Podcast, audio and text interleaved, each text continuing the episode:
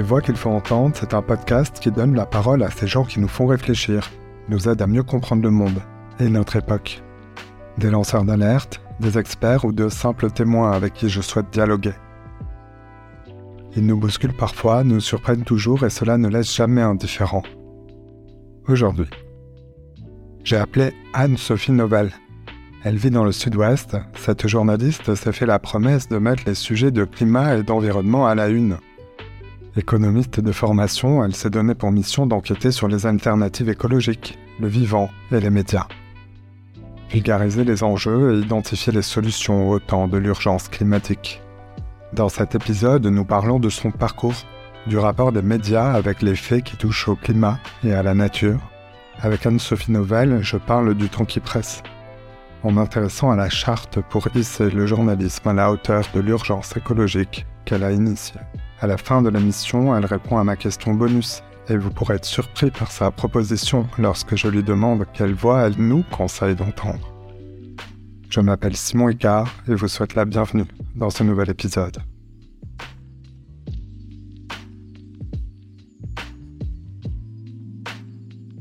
Bonjour Anne-Sophie Novel. Bonjour. J'ai voulu vous appeler parce que euh, vous êtes l'une des initiatrices de la charte pour euh, le journalisme à la hauteur de l'urgence écologique. Euh, je veux parler avec vous du rôle que doivent ou peuvent jouer les médias dans la lutte contre le réchauffement climatique et la préservation du, vivant. Mais d'abord, pour vous présenter, dites-nous comment êtes-vous devenue une journaliste et je crois que ce n'était pas votre première idée. en effet, j'ai fait moi une une thèse d'économie euh, sur l'économie du terrorisme plus spécifiquement. Euh, et j'étais attirée à l'époque par le journalisme, mais je trouvais que c'était une, une voie un peu de garage, un peu compliquée. Euh, et je m'étais dit que je, après ma thèse, j'irais plutôt bosser en ONG ou avoir un, un, parcours en me disant bah, si le journalisme t'intéresse toujours, et eh ben, tu auras travaillé, tu auras un réseau, une expertise, et ça sera peut-être plus simple de, de le faire ensuite. Sauf qu'en parallèle de ma thèse, euh, j'ai commencé à creuser ces questions de, ressources euh, et d'écologie, tout simplement, en me rendant compte que ben, dans mon secteur euh, de recherche, c'était pas un sujet, on n'était pas un sujet à la une. Et au-delà de ça, dans les médias, je trouvais peu d'informations. Alors que pour moi, de ce que j'en comprenais, c'est essentiel de le mettre euh, en haut de la hiérarchie des sujets. Et donc, euh, ben, je faisais ma thèse en journée et la nuit, j'ai commencé à écrire un blog avec d'autres copains blogueurs qui s'appelait ecoloinfo.com, sur lequel on partageait nos, nos, questionnements, euh, nos façons de faire un peu alternatives. Et euh, une fois ma thèse soutenue, euh, j'ai mis en préambule de mon, travail de recherche que j'allais dédier ma carrière à ces problématiques. Et, et les opportunités se sont présentées d'elles-mêmes, me laissant la possibilité de commencer à travailler avec d'autres journalistes et à, ben, en fait, à en faire mon métier plutôt que prévu, tout simplement. Vous vous sentiez écologiste euh, avant de devenir euh, une journaliste, vous avez pris euh, l'initiative. Souvent, on parle d'un déclic, d'une prise de conscience concrètement. comment ça s'est passé pour vous, la prise de conscience écologiste, si vous vous retrouvez dans, dans ce terme? Bah, hum, J'aimerais pas que les gens, en entendant ça, se disent que je suis encartée ou pensent que c'est une militante qui parle. moi, j'avais l'approche de l'économiste. Euh, qui comprenait euh, que dans les modèles de l'économie classique enseignés euh, dans les grandes écoles et universités françaises, on n'intégrait pas la question des ressources. on ne réfléchissait pas avec la finitude de notre monde et j'observais les mouvements altermondialistes qui commençaient à remettre en cause le discours dominant, pour le dire aussi simplement que ça. Et, et, je me suis intéressée à ça en me disant, mais pourquoi est-ce qu'on ne nous parle pas de ça? Pourquoi euh, ça reste à la marge? Euh, euh, Alors qu'en effet, ce qu'il dénonce me paraissait essentiel.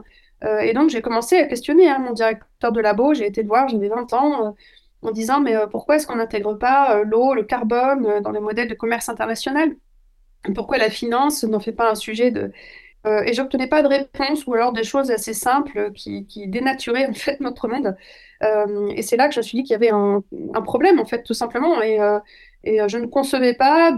voilà, on parle beaucoup de ceux qui bifurquent aujourd'hui. Bah, je pense qu'à ma manière, c'était une façon de bifurquer.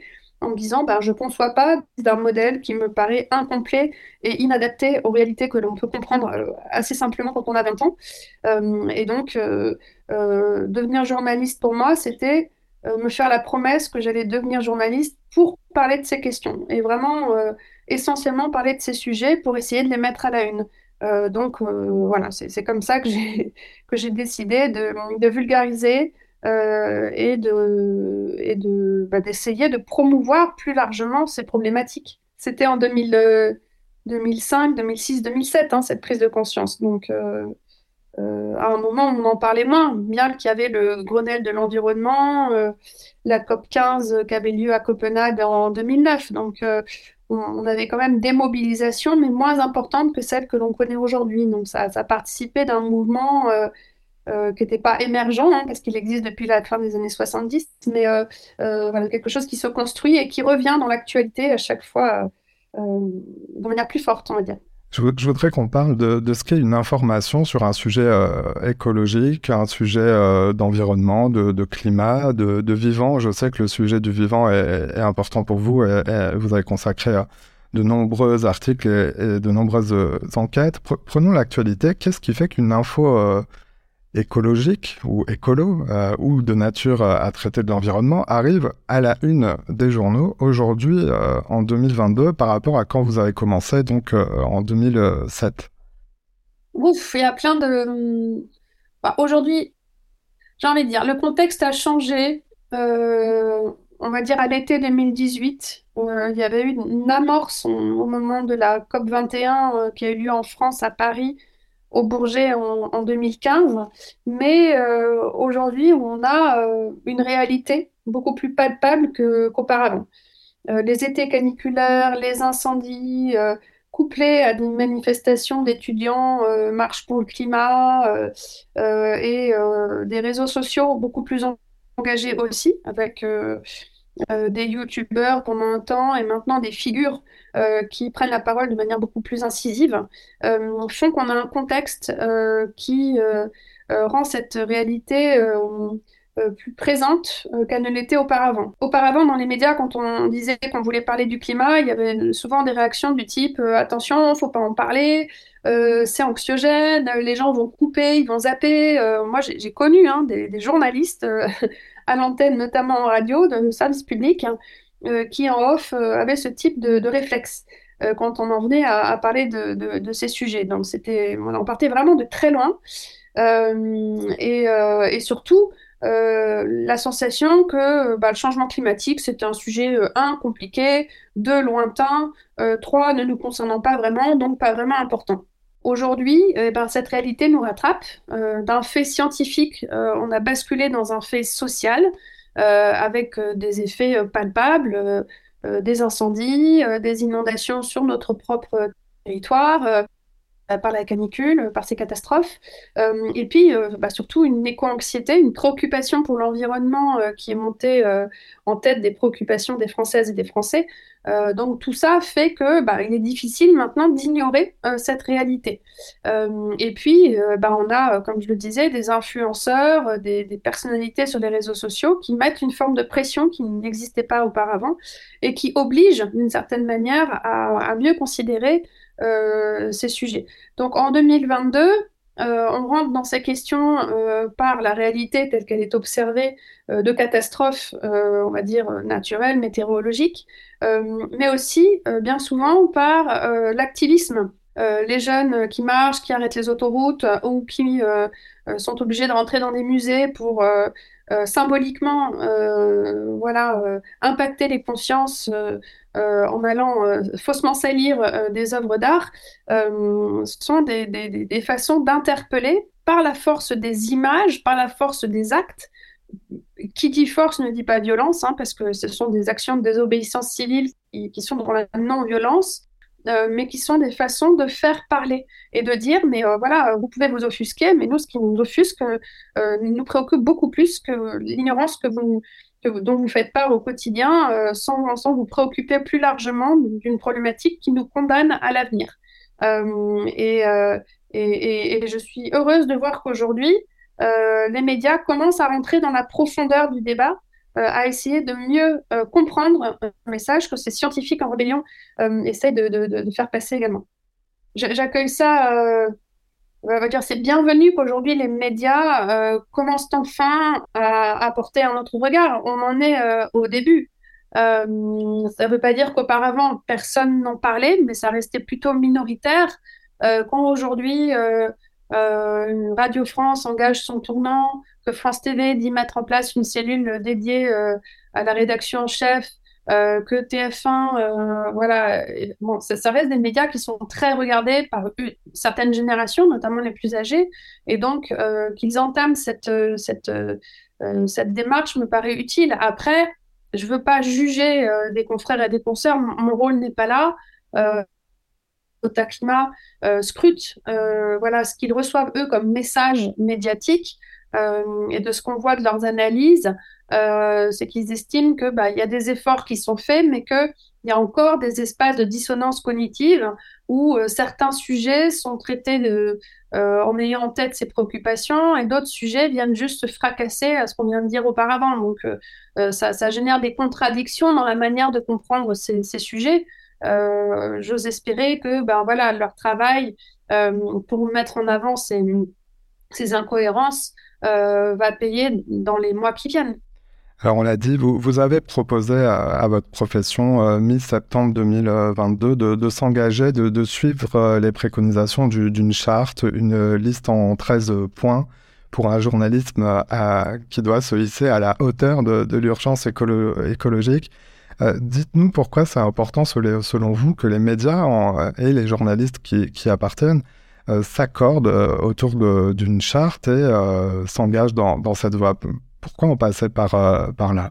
En fait, c'est un travail qui a été initié au printemps dernier par une vingtaine de journalistes de médias spécialisés dans les questions d'écologie ou de journalistes travaillant dans des rédactions plus mainstream, comme on dit. Et euh, l'idée pour nous était de dire rien n'encadre dans notre métier euh, une pratique plus consciente euh, et véritablement à la hauteur de ce que l'on sait scientifiquement sur ces questions de climat et d'extinction du vivant. On, on, a voulu rédiger une charte s'adressant voilà, aux professionnels de l'information pour dire bah, existe. Euh, et il est important que l'on se hisse sur ce socle-là pour regarder le monde euh, différemment. Donc euh, voilà, et nous, dans nos pratiques journalistiques, voilà ce qui nous semble être important.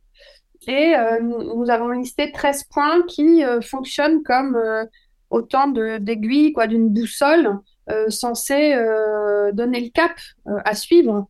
on sait que voilà, c'est difficile d'y aller du jour au lendemain, mais avoir en tête ce cap-là, ces principes-là, euh, doit permettre euh, bah, justement d'aiguiller des pratiques différentes, de, créer un contexte où euh, on, peut mieux les respecter.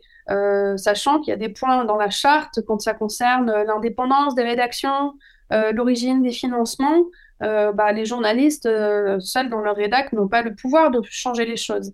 mais les personnes qui sont aux manettes des aspects plus administratifs et financiers ont euh, une responsabilité qu'ils peuvent endosser et, ça peut faire euh, l'objet d'un travail euh, en commun avec l'ensemble de la rédaction qui s'initie sur le long terme. Donc voilà, c'était un peu notre idée de rappeler des fondamentaux qui nous nous paraissent essentiels et en disant on vous demande pas de devenir voilà des journalistes tous spécialisés sur ces questions, mais d'avoir en tête ces considérations qui vous permettront peut-être de mieux questionner le monde, euh, que vous soyez euh, journaliste spécialisé dans la politique, dans l'économie ou dans le monde culturel. Tout simplement. Justement, quels sont les, premiers signataires quel, quel, accueil vous avez reçu? Bah, Je n'ai pas regardé les chiffres récemment, mais on a à peu près 1600 journalistes qui ont signé en leur nom propre et vraiment des journalistes de tous horizons confondus. On a un peu plus de 150 euh, rédaction, école, euh, syndicats, collectifs de journalistes qui ont aussi voulu euh, signer en leur nom propre. et ceux qui n'y apparaissent pas, parce qu'on nous a dit, mais attention, vous n'avez pas Le Monde, vous n'avez pas France TV, vous n'avez pas ceci, cela, on leur a dit oui, mais on a échangé avec eux. Et en fait, qu'ils signent ou pas, c'est une chose, qu'ils en parlent, ça c'était plus important pour nous, qu'ils développent leurs propres outils, leurs propres chartes, leurs propres réflexions. pour nous, c'était déjà gagné de se dire, ben, au moins, on a, on a créé un espace de débat. Donc, on était heureux d'être d'une manière aussi large. Euh, mais moi, j'étais encore plus heureuse de me dire, ben, avec ce texte, on a ouvert un espace de débat et il est impossible aujourd'hui d'ignorer ça. Et c'est ça qu'il faut regarder. C'est-à-dire que, du coup, il y a un effort collectif euh, qui a été généré euh, et que bah, quand Radio France annonce son tournant ou que d'autres structures comme France TV, TF1 ou d'autres médias annoncent travailler sur leur propre charte, on, on, peut être content de, voir cette mobilisation. Après, euh, c'est la force des faits qui, dans le temps, nous diront si ça, a été respecté ou non et si cela a véritablement créé euh, euh, un changement de mentalité dans les lignes éditoriales. Alors parcourons quelques autres points. Vous avez parlé de la question du, financement.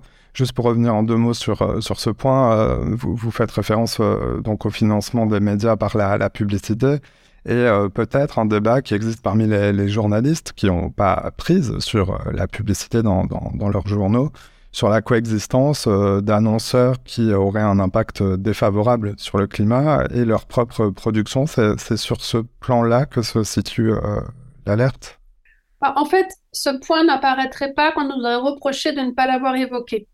Donc on l'a pas mis pour cette raison-là, mais on sait très bien que euh, la présence d'annonceurs, euh, notamment, euh, qui font le jeu d'une économie polluante, basée sur les ressources fossiles et ignorante des enjeux d'écologie, pose problème. et c'est d'ailleurs ce qui a kidnappé la possibilité d'un débat dans ces sujets pendant très longtemps. C'est-à-dire que dans des médias qui étaient essentiellement financés par la publicité, euh, avoir des propos expliquant que le développement de la mobilité automobile euh, était nuisible euh, à côté de grosses publicités pour des, ventes de voitures ou SUV, ça, a toujours posé problème. donc, il faut accepter cette réalité. et il faut aussi que cela puisse questionner les annonceurs, que ça les pousse aussi à se dire bon bah est-ce que finalement ce que l'on promeut est encore adapté à ce que l'on sait euh, de la situation euh, actuelle. Euh, et au-delà de ça, bah, se pose aussi la question de l'indépendance des médias. On sait qu'aujourd'hui, le rachat par Bolloré de certaines rédactions provoque des licenciements pour les remplacer par des créateurs de contenu guidés par la force des algorithmes, où ce qui compte, c'est capter de l'attention et, du clic. Et, et, ça, ça, ça, ça nuit au métier euh, euh, et, donc, euh, la charte devait faire apparaître ça. Et enfin, j'ai envie de dire, il y a des journalistes qui sont largement aidés par leurs audiences, par un public qui commence à se mobiliser en disant mais attendez, nous on aime cette émission, mais on ne comprend pas euh, que une compagnie aérienne puisse faire de la publicité en amont ou, après l'émission, alors qu'on vient de nous expliquer qu'il fallait justement faire attention nos émissions de CO2. Donc voilà, tout ça euh, tout ça doit nous interroger euh, et, ce point-là était crucial. On ne pouvait pas l'ignorer. Euh, c'est une réalité et en le faisant figurer sur la charte, c'est une invitation à dire ben, maintenant on ne peut plus faire abstraction et quand on a des annonceurs qui sont dans un propos complètement à l'opposé d'une ligne éditoriale, ça doit nous interroger sur nos valeurs et nos engagements. Un, autre point euh, crucial euh, de, cette charte, c'est ce que vous appelez dans la charte la transversalité. Euh, vous dites que le climat, le vivant et la justice sociale sont indissociables. L'écologie ne doit plus être cantonnée à une simple rubrique. Pourquoi ces thèmes ne sont-ils pas encore assez traités de, manière globale? C'est une question de, formation des journalistes ou d'état d'esprit, j'allais dire, qui, d'une évolution des états d'esprit à, accomplir? Euh, C'est pas que les journalistes, euh, c'est toutes les professions. Euh, c'est toute notre conception du monde qui n'a pas été accoutumée à concevoir euh, notre rapport à l'économie et à la société en ayant en tête cette problématique. ça fait plus de 50 ans qu'on vit dans cette idée que le bonheur passe par l'accumulation de biens euh, matériels, euh, de richesses, et que euh, la croissance peut aller à l'infini et que ce sera la, clé de notre, notre développement et, d'un mode de vie. voilà. sauf qu'aujourd'hui, ben, voilà, les sciences l'ont prouvé, ce n'est pas vrai. Mais au-delà de ça, on ne peut pas être dans un modèle de croissance infinie. On va atteindre un certain nombre de pics euh, sur certaines ressources, à commencer par le, pétrole et, d'autres euh, matériaux et minéraux. Euh, et donc, il y a aussi une, réalité du changement climatique, enfin, plein de, facteurs qui font qu'aujourd'hui, on, va dans le mur et que si on continue, on va vivre dans un monde à plus de 2 degrés. qui sera juste invivable et très compliqué, juste parce qu'on aura aussi oublié ce lien avec les, les ressources que j'évoquais tout à l'heure. mais ça, ce ne sont pas des sujets euh, dans, euh, les, dans les cursus euh, universitaires ou dans les grandes écoles. Jean Jouzel, le climatologue, vient de remettre il y a quelques mois un rapport sur l'enseignement supérieur en tirant la sonnette d'alarme justement sur ce manque d'enseignement.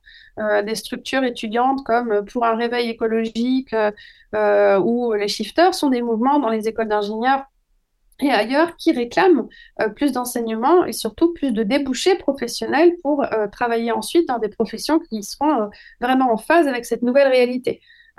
et donc, dans les écoles comme ailleurs, j'ai envie de dire, on n'a pas enseigné ces problématiques.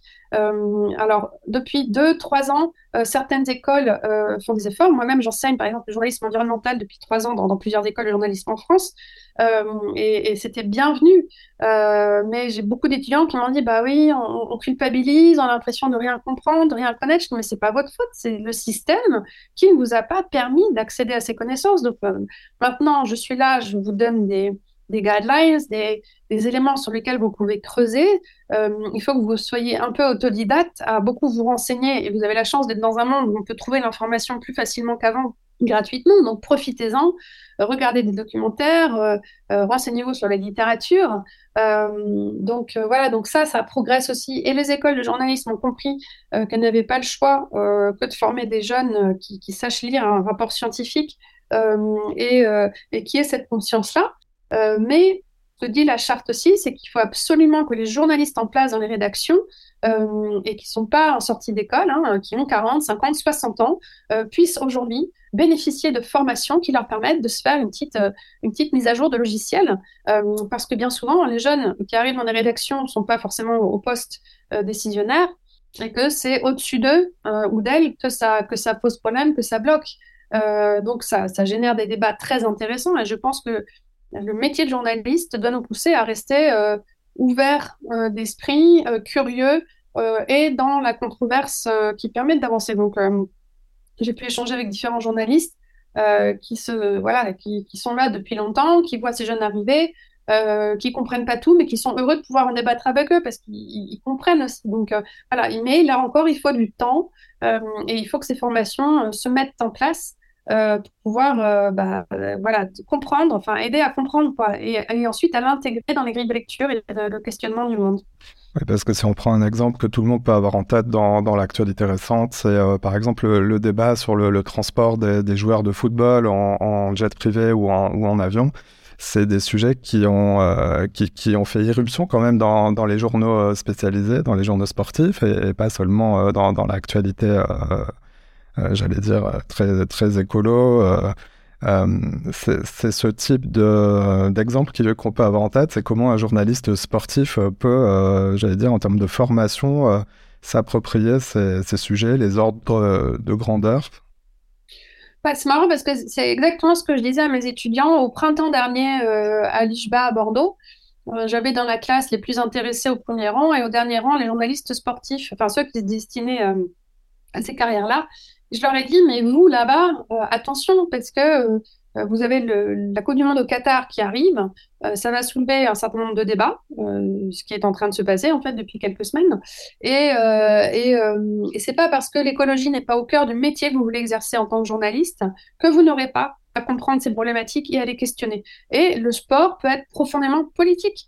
Et euh, c'est pas juste le suivi de résultats sportifs, c'est-à-dire que cette, euh, cette, industrie sportive euh, a des conséquences en fait économiques importantes, politiques également, et, donc vous devez être au courant de ces problématiques pour un les avoir en tête, les prendre en considération et peut-être même en faire des sujets. Et, et, et, là est l'idée en fait de se dire sociologiquement, politiquement, économiquement, toute notre société peut être questionnée à travers ces enjeux. Et, en fait, le plus important, c'est se dire que c'est pas une contrainte ces questionnements. Ça, ça, demande du temps de compréhension, d'analyse, des, des, données qui sont sacrément compliquées et qui évoluent très vite mais c'est aussi un formidable terrain de réinvention. Et, ça, c'est ce qu'on retient moins dans la phrase souvent qui est formulée, mais euh, euh, ces sujets-là doivent nous amener à profondément nous remettre en cause et à entamer une mutation, une métamorphose totale. Euh, et donc, plutôt que de voir ce qu'on perd, il faut aussi voir ce qu'on peut véritablement y gagner élargir euh, le traitement des, enjeux, euh, euh, c'est ne pas renvoyer uniquement les, personnes à leurs responsabilités individuelles dans le traitement de ces questions. vous, l'avez abordé un peu, il, s'agit aussi d'enquêter, d'un appel aux journalistes à ce qu'ils puissent enquêter au niveau plus systémique. on parle encore trop des éco-gestes et pas assez de ce qui devrait évoluer ou changer dans notre système. Ah oui, euh, alors ça c'est pareil. Euh, les éco-gestes sont un terme qui a été euh, imposé par une politique gouvernementale avec des éléments de langage très clairs, cherchant à faire passer au public l'idée que chacun devait y mettre sa part. ça c'est très vrai, chacun doit agir à son échelle, mais là encore il y a deux poids deux mesures. Certains, certaines études montrent que même si tout le monde faisait sa part euh, euh, au maximum, ça ne représenterait que 40% des efforts à fournir. Et donc, il est important de cibler systématiquement le rôle des entreprises, le rôle des collectivités, le rôle d'industries fortement polluantes qui ne sont pas taxées à la hauteur des méfaits qu'elles engendrent. Et donc, l'idée est de dire, ben, ne soyons pas dupes et systémiques et donc, il est important de questionner la manière dont ça s'inscrit dans le système. C'est important, c'est important en effet de, de j'allais dire professionnellement avec l'éthique euh, journalistique d'interroger euh, ce qu'on appelle le système, euh, le fonctionnement de notre économie, d'autant plus que les, les citoyens ont ces, ces, mêmes interrogations. Les citoyens, en effet, sont préoccupés, mais surtout la notion de justice sociale est cruciale on voit bien sur les gilets jaunes. Euh, les gilets jaunes sont partis sur les ronds-points euh, contester une mesure qui leur était imposée et euh, qui leur paraissait injuste et inappropriée par rapport à leur mode de vie.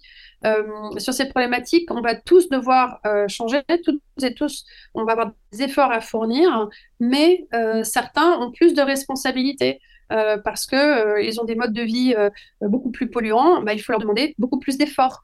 et parce que certaines industries polluent plus que d'autres, bah, il faut là aussi qu'elles se remettent en cause plus, plus fondamentalement et, qu'on les accompagne bien évidemment pour proposer des solutions plus adaptées.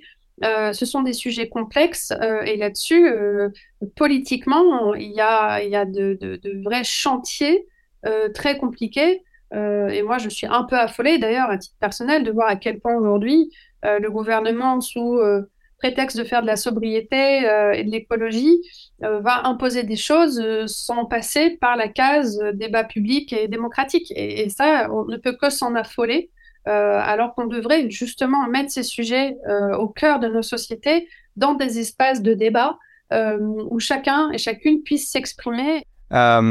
Le temps passe à toute allure. Je vais vous poser des, questions en essayant euh, d'avoir des réponses courtes, même si le sujet est, vaste. Parlons un peu de d'éco-anxiété. Je, ne sais pas si euh, pour vous, le fait de travailler chaque jour sur, euh, sur ces sujets, le, péril écologique, vous provoque de l'éco-anxiété. il y a de plus en plus de témoignages, en tout cas, de, personnes qui se sentent mal à l'évocation des conséquences du, changement climatique.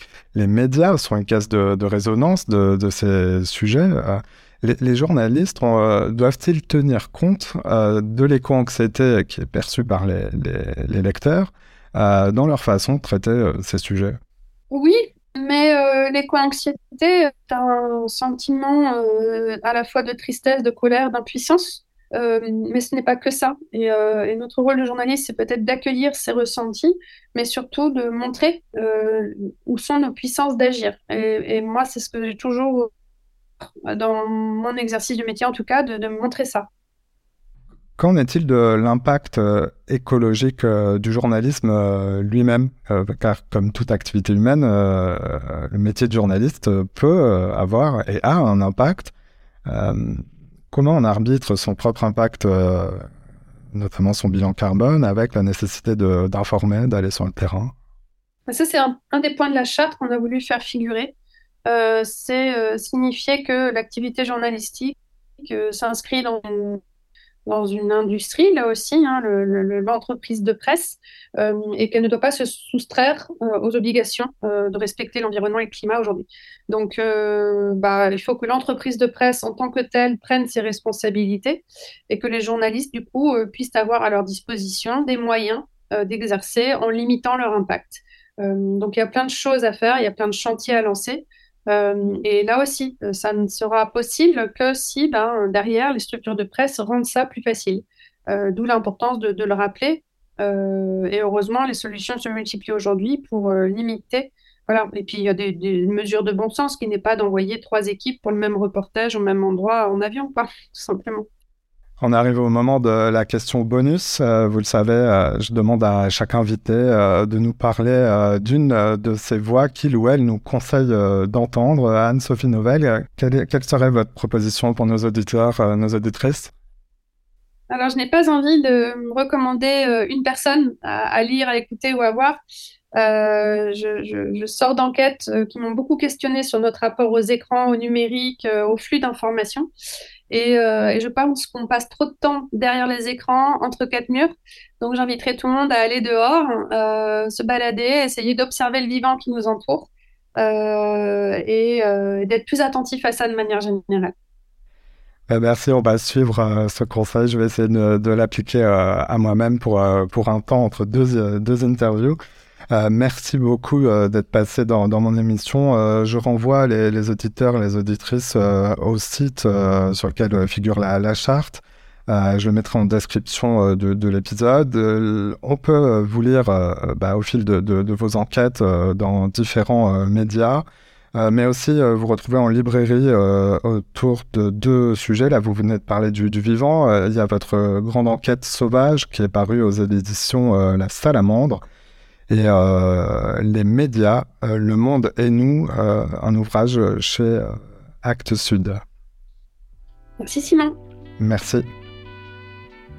Voilà, c'est la fin de cet épisode. S'il vous a plu, notez-le, partagez-le ou parlez-en autour de vous. Pour entendre les prochaines voix que je mets en avant et ne manquez aucun épisode, abonnez-vous sur votre plateforme de podcast préférée. À bientôt.